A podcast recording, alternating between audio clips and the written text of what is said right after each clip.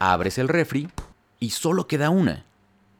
Siempre te ha gustado la cerveza, pero ahora que no encuentras chelas por ningún lado, como que esta botella tiene un valor especial. Es la última chela del desierto.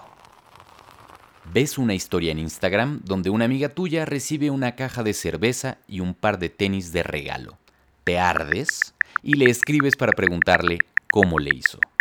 Hoy iremos hasta Guadalajara para descubrir la historia de una cervecera artesanal que tuvo que ponerse las pilas cuando le cancelaron uno de sus principales pedidos para Estados Unidos. Lo que hicieron para sobrevivir ha marcado un antes y un después en su negocio, y tú también podrías utilizar las tres lecciones que aprendieron. Yo soy Juan Luis Rodríguez Pons, y esto es Días Extraordinarios, el podcast libre de miedo en tiempos de cuarentena por el COVID-19. Cada martes y viernes tenemos una cita aquí para hablar de las maneras en que los mexicanos estamos usando el ingenio para enfrentar estos días de contingencia. Descubriremos historias inspiradoras y propuestas creativas. Y también preguntaremos a expertos si lo que estamos sintiendo es normal y por qué. Hasta que nos podamos abrazar de nuevo, estos que estamos viviendo son días extraordinarios. Días extraordinarios. Días extraordinarios.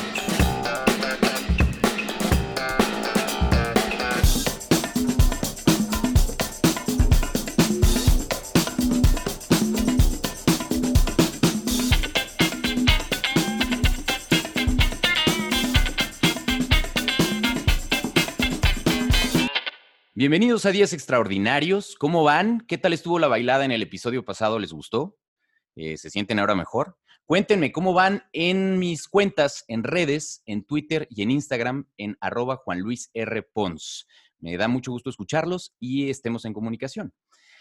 Ahora hablaremos en este episodio de algo que ha sido clave, controvertido y de primera necesidad, aunque en esencia quizá no lo es, la cerveza. Como les decía yo en un inicio, eh, esta sensación de cuando algo no lo tenemos más o cuando algo escasea, nos genera una reacción natural que los mercadólogos han investigado, los psicólogos han investigado. Me da mucho gusto recibir en este episodio a Karina Manterola, que ella es socia y directora comercial de Cervecería Loba. Cervecería Loba es una cervecera artesanal que nació en Guadalajara hace siete años, que yo tengo el gusto de conocer la planta, que está increíble y que el año pasado fue reconocida como la mejor cervecera artesanal en Norteamérica por The International Beer Challenge. Karina, muchas gracias por estar por acá. Hola Juan Luis, pues muchas gracias por invitarnos. Es un honor estar compartiendo este momento contigo. Guadalajara ha sido uno de los, eh, una de las ciudades y uno de los puntos importantes o protagónicos, yo creo, en esta lucha contra el COVID. Pero a nivel nacional, también es que ha pasado este tema de la cerveza por muchos lados. Por un lado, está esta, este cierre de las grandes cerveceras que ponen su producción en pausa y su distribución se supone en pausa. También los restaurantes que son puntos de distribución cervecero, eh, algunas vinaterías, varias alcaldías de la Ciudad de México están en ley seca, algunos estados incluso de la República también lo están. Entonces esto sobre el tema particularmente de la cerveza ha sido eh, un tema que se ha vuelto trending topic de alguna forma. Yo, tú lo sabes bien, no era tan cervecero, pero cuando de pronto, como al inicio lo ponía, abro el refrigerador y veo que me queda una sola chela y que ningún súper ya te trae a domicilio y que ya no hay cervezas en las tiendas, pues empiezas a revalorar un producto que para muchos mexicanos es clave. ¿Ustedes cómo han manejado esta incertidumbre? Fue como pues un balde de agua fría, ¿no? Porque todavía recuerdo perfecto el primer día que, bueno, empezaron las comunicaciones por parte de nuestro gobierno, que la verdad lo ha hecho increíble, porque nos dio claridad de para dónde iba la cosa, ¿no? ¿Te refieres al gobierno federal o al local? No, al local, o sea, al estado de Jalisco. Eh, entonces fue como, de repente, obviamente empezaron a cancelarnos pedidos Teníamos dos pedidos muy, muy fuertes, uno se iba a Londres y otro se iba a Estados Unidos, los dos se quedaron cancelados y eso nos dio, este, pues nos obligó a reinventarnos, ¿no? Fue así como un dolor de panza inmediato de cómo vamos a hacerlo. Eso pasó en primer lugar. Y en segundo lugar, eh, de un día para otro, el 98% de nuestros clientes dejaron de operar con, la, con el ritmo que estaban operando, porque nosotros en la vasta mayoría le vendemos a restaurantes y bares. Entonces, imagínate que de un día para otro nos quedamos sin los restaurantes, sin los bares y sin la exportación al extranjero.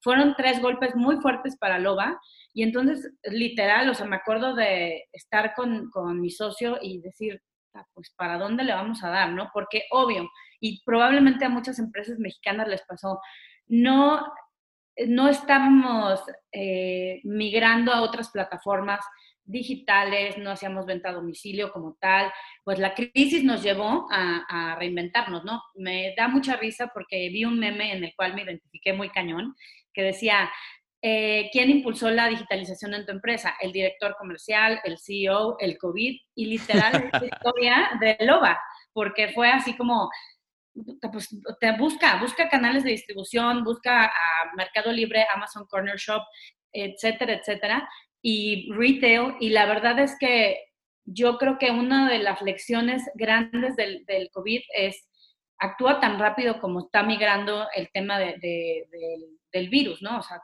día con día está cambiando y tú tienes que cambiar tus estrategias de ventas, tus plataformas de ventas, incluso tu equipo. O sea, tienes que convertir a todo tu equipo en una fuerza de ventas. Si bien es cierto que no los tienes que poner a vender a todos, sí tienes que mentalizarlos a oye, si te hablan y te preguntan por chela, estos son los precios, estos son los estilos, así tienes que vender. Y si no tienes ni idea, mándalo con ventas, ¿ya sabes? Si pudiéramos comparar rápidamente cómo era Cervecería Loba antes y después del COVID, ¿cómo dirías que funcionaban? Híjole, totalmente diferente. De entrada, yo tengo varios distribuidores en, la República Mexicana y todos nos enfocábamos a venderle a restaurantes y a bares. Entonces, en el momento en que en la industria gastronómica se, encuentra en un momento tan vulnerable, pues nos tuvimos que reinventar y tuvimos que digitalizar nuestros canales de ventas y tuvimos que incluso convertir a nuestra fuerza de ventas en una fuerza de logística. Tenías eh, y tienes, me imagino, las mismas variedades cerveceras, ¿no? Están produciendo, ¿qué serán? ¿Seis, siete tipos diferentes de cerveza artesanal? Siete estilos, ajá. Ok. ¿Y eh, cuántos empleados tenían antes? ¿Cuántos tienen ahora? Ok, de entrada me gustaría platicarte que para nosotros lo más importante es nuestra jauría, tanto interna como externa. ¿Qué es la jauría? Son nuestra familia, son nuestro, todo nuestro equipo de trabajo, así como nuestros clientes. Esa es nuestra prioridad número uno. Entonces, la primera preocupación del equipo era no que todo mundo estuviera con su trabajo seguro. Entonces tuvimos que hacer una estrategia de ajuste de sueldos pues para poder sacar el barco a flote, ¿no? Prioridad número uno era que toda nuestra jauría tenga su, trabajo seguro. Y entonces nuestra planta sigue igual, o sea, tenemos los mismos colaboradores. Una cervecera artesanal no, no tiene tanta, tantos empleados, realmente entre muy pocos hacemos mucha magia. De hecho, somos en total justo entre 12 y 14. Son entre 12 y 14 y no han tenido que correr a ninguno entonces. Absolutamente a nadie. Toda y las siete, las siete variedades de cerveza se distribuían eh, antes de todo esto solo en el país y en algunos mercados, como tú mencionabas, en Estados Unidos. Ahorita en el extranjero estamos en Estados Unidos y, y Londres y en México estamos en prácticamente toda la República. Y ahora, después del COVID, entonces, conservan el mismo número de empleados, pero los canales de distribución son otros. Tuvimos que adecuar nuevos canales de distribución. Hay algo que me parece súper interesante de este momento que estamos viviendo y es que la única constante es el cambio y tenemos que como trabajar con este desapego de lo que me funcionaba antes, ahora no me funciona. ¿Por qué? Todos nosotros hemos experimentado cambios de hábitos durante este momento, ¿no? Muchos empezamos a comprar en línea, muchos empezamos a consumir un producto que tal vez no consumíamos tanto. Este, entonces, ¿por qué pensar que si tú cambiaste tus hábitos de consumo, tus clientes van a seguir igual y tu método de ventas va a seguir igual? O sea, creo que algo que es bien importante y otra lección que nos ha dejado como, como Jauría este momento es la única constante es el cambio y hay que reinventarse. Estoy muy segura que los cambios que hemos hecho hasta el momento van a continuar post-COVID, es decir, la digitalización de LOBA, o sea, para que me entiendas, LOBA no tenía activa una página eh, oficial, ya la tenemos, no, no, vendíamos en ningún otro este, medio que no fuera directo con, a través de nuestros distribuidores y nosotros. Eh, entonces, muchos, muchos canales de venta se abrieron. Como tú bien mencionabas, hay una ley seca en muchos estados que ahorita nos impide este, pues entregar cerveza en algunos lados, ¿no? Y por más que, o sea, me han llegado historias chistosísimas, así que por favor salva mi matrimonio. Estoy encerrada con mis dos hijos y mi esposo, nos estamos arrancando la cabeza, mándame cerveza. Y yo, claro que sí, ¿dónde estás? Mérida, olvídalo, no podemos llegar allá. Y, o sea, no puedo romper las reglas que existen en este momento, por más que las historias me conmueven impresionantemente, ¿no? Y volvemos al tema de objeto del deseo de, ah, quiero mis chelas. Entonces, sí es un tema de, pues, estar leyendo mucho, actualizándose, buscando nuevas formas de, lograrlo, ¿no? ¿Y la planta sigue trabajando en Guadalajara? No, de hecho, nosotros, al igual que todos los cerveceros grandes y chiquitos, paramos producción eh, pero hay algo interesante con la cerveza artesanal. Uno, nuestra, nuestra bueno, nuestro producto dura de uno o dos meses en tanque. Entonces, digamos que tenemos como un poquito más de ancho de banda que una cerveza industrial que duran de una a dos semanas. O sea, su producción es rapidísima, pero si paran, pues tienen ahí un, un lapso de desabastecimiento. Y lo que le pasó a Loba es que con estos dos grandes pedidos que se cancelaron del extranjero y y nosotros mm, preparándonos para esta etapa, que es nuestra etapa más fuerte, pues por el calor y todo, teníamos producto suficiente. Entonces, lo único que hicimos fue reinventar los canales de ventas y empezarnos a mover por todos lados. Y en Guadalajara, ¿cómo va la, la situación de la cuarentena? Tú eres muy cercana a los negocios de gastronomía porque te gusta y también porque, como dices tú, son eh, eran tus principales clientes. Hay una iniciativa que me llamó mucho la atención que se llama Aquí Nadie Truena. ¿Cómo ha funcionado y realmente ha salvado restaurantes allá? ¿En qué consiste? Mira, la verdad es que sí, eh, hemos tomado muy bien eh, el tema de la de la cuarentena porque tuvimos direcciones claras por parte del gobierno de, ok, está pasando esto en España y en Italia, nos tenemos que adelantar, se tienen que quedar en casa, se tienen que cerrar los negocios o pueden implementar cosas a, domicilio.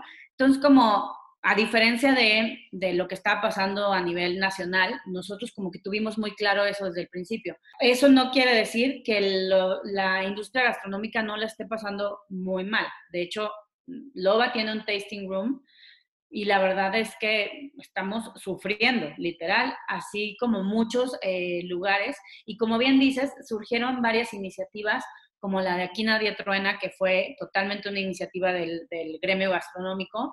Y también algo que está pasando bien padre es que estamos haciendo barrio. Yo me gusta llamarlo así porque nos estamos apoyando entre todos yo apoyo a un, a un, establecimiento, un establecimiento me compra, o sea, como que todo se vuelve esta compra local. Ahí es donde entra muchísimo, pues, el tema de, de esto vamos a salir juntos. O sea, a mí me queda muy claro que independientemente de las estrategias que haga el gobierno a nivel nacional, de esta situación vamos a salir apoyándonos unidos como mexicanos. Hay lugares increíbles en Guadalajara, la Panga del Impostor, por ejemplo, que es un lugar fantástico de mariscos eh, y de cocina de mar. Está el Gallo Altanero. En fin, hay muchos negocios que son fantásticos. ¿Cómo les está yendo? ¿Sabes? ¿Siguen abiertos? Todos están pasando una etapa muy crítica, pero en esa etapa crítica como que todos tenemos muy claros que tenemos que apoyarnos. De hecho, ahorita hablando del Gallo Altanero, que un saludo a mis grandes amigos, eh, hicieron una, una súper, súper eh, idea. Todos los sábados y los domingos tienen conciertos virtuales desde su lugar y meten a DJs locales. Obviamente, otra de, las, de los trabajos que se ve afectados con todo este tema del cierre de lugares, pues son los DJs, ¿no? Que trabajan y ganan, pues de lo que hacen todos los días en los centros de consumo. Y entonces tú puedes donar, o sea, compras drinks a domicilio para conectarte a ver este, el toquín y donas al DJ que tú quieres apoyar, ¿no? Y así ha pasado con muchos lugares, o sea, como que todo este tema de consumir local se arraigó muchísimo y, han habido muchas eh, iniciativas virtuales. De hecho, el viernes nosotros tenemos una en humo este, el llamado de la jauría. Vamos a hacer la loba señal y entonces todo el mundo se va a conectar el viernes a, pues, a brindar por la jauría, ¿no? Yo creo que aquí lo más importante es ser creativos. Sí, a todos nos está yendo mm, este, pues mal, ¿no? Digo, tenemos lo más importante que es la salud, pero sí ha estado difícil. Ojo, no es que, que, que sea imposible y que yo creo que en todo este momento hay que buscar el cómo sí. Con mis distribuidores eh, lanzamos algunas promociones para que se pudieran aplicar localmente. Y en efecto, estoy ahorita en absolutamente todas las plataformas digitales, Corner Shop, Mercado Libre, Amazon, este, bueno, encontré hasta cosas locales como Barrio México, que es uno de aquí de Guadalajara, que este, todos los productos locales. Entonces, pues buscarle por donde se pueda, ¿no? O sea, aquí es ser constante y ser creativo. Y dentro de ese ser constante también es hacer alianzas con otras marcas. Actualmente tienes una promoción que parecería súper rara, donde te preguntas, ¿qué tiene que ver una marca de tenis con una marca de cerveza? Cuéntanos un poco cómo llegaron a esta idea. Lo que buscábamos con esta alianza era demostrar que juntos como mexicanos podemos sacar la casta. Y es por eso que buscamos a una marca mexicana. Eh, creo que ahorita hay una tendencia bien fuerte que es eh, lo neomexicano, ¿no? Aquellos mexicanos que se sienten orgullosos de consumir productos locales, de viajar por México, de ser auténticos. Y, y escogimos este tema porque es muy congruente con lo que es la jauría nosotros entendemos que la cerveza no es un producto de primera necesidad, aunque sintamos que es así y que no podamos vivir a veces sin nuestra chelita. Bueno, hay cosas más importantes, ¿no? O, prioridades. Pero creíamos que si, que si alguien nos iba a dar la oportunidad que durante este momento de consumir loba, pues tendríamos que llegar como una experiencia y como un apapacho para la gente. O sea, cervezas puedes comprar de cualquier marca, tipo, estilo, lo que sea, ¿no? Pero creo que algo que es bien importante es pensar cómo quiero que recuerden a mi marca durante la pandemia. O sea, ¿cómo voy a hacer yo la diferencia? Para mí es bien importante convertir una venta en una experiencia y te lleguen tus chelas frías, porque aquí en Guadalajara llegan frías, y tu par de tenis del color que los cogiste, de la talla que los cogiste. O sea, es algo que dices, wow, o sea, me puse chinita. Neta, es mi loba está pensando en mí porque soy jauría. Porque, además pocas cosas tan personales como el tamaño justo de tus tenis. Esta marca que eligieron para hacer esa alianza, ¿cuál es? Panam. Escogimos Panam porque, digo, para mí se me hace una marca bien emblemática. Creo que en los 70s, 80s tuvo su boom y muchos papás y, y incluso nosotros en algún momento pues tuvimos unos Panam. Y son una marca que también se reinventó, ¿no? Cuando llegaron todos los grandotototes, tal vez dejaste de oír de ella y ahorita está otra vez como un buen vintage regresando y los chavos ya quieren los tenis 084 que son los azules y dicen, sí, o sea, es como los que sale mi papá en la foto, ya sabes. Entonces, como todo este tema de arraigo, todo este tema de dos marcas mexicanas, se me hace bien chido y, y la verdad es que la gente lo ha tomado muy bien ¿Y esta, esto, esto lo están haciendo a nivel nacional o solamente es para Guadalajara? Lo estamos mandando a nivel nacional. ¿Y qué hay que hacer? Eh, hacer tu pedido en la bueno, en Facebook, Instagram o en el teléfono que tenemos de pedidos. Tenemos a todo un equipo que está preguntándote talla, color, estilo de cerveza, o sea, es toda una venta personalizada, ¿no? Yo cuando hice mi pedido, por ejemplo, pedí específicamente cuántas botellas quería de eh, Lobita, por ejemplo, que es una de las variedades como la, lager más light, o quería cuántas cervezas de clandestina, que es mi favorita. Y específicamente llegaron las botellas justo como las pedí, lo cual, como dices, ya es un, mira, muy bien, porque eh, hasta en Amazon me ha pasado en esta cuarentena que de pronto te llegan cosas que no eran, ¿no? Claro, sí, y ojo, o sea, realmente estamos trabajando con menos recursos porque tenemos a parte del equipo en cuarentena, o sea, estamos haciendo guardias para que no, no tengamos a la gente expuesta con todas las medidas de seguridad, tapabocas, el antibacterial, guantes, o sea, extremando precauciones al mil, pero también siendo muy conscientes de que ahorita la experiencia de compra es algo bien importante. ¿Cómo funciona esto de, la alianza con Panam? ¿Cuántas cervezas tengo que comprar?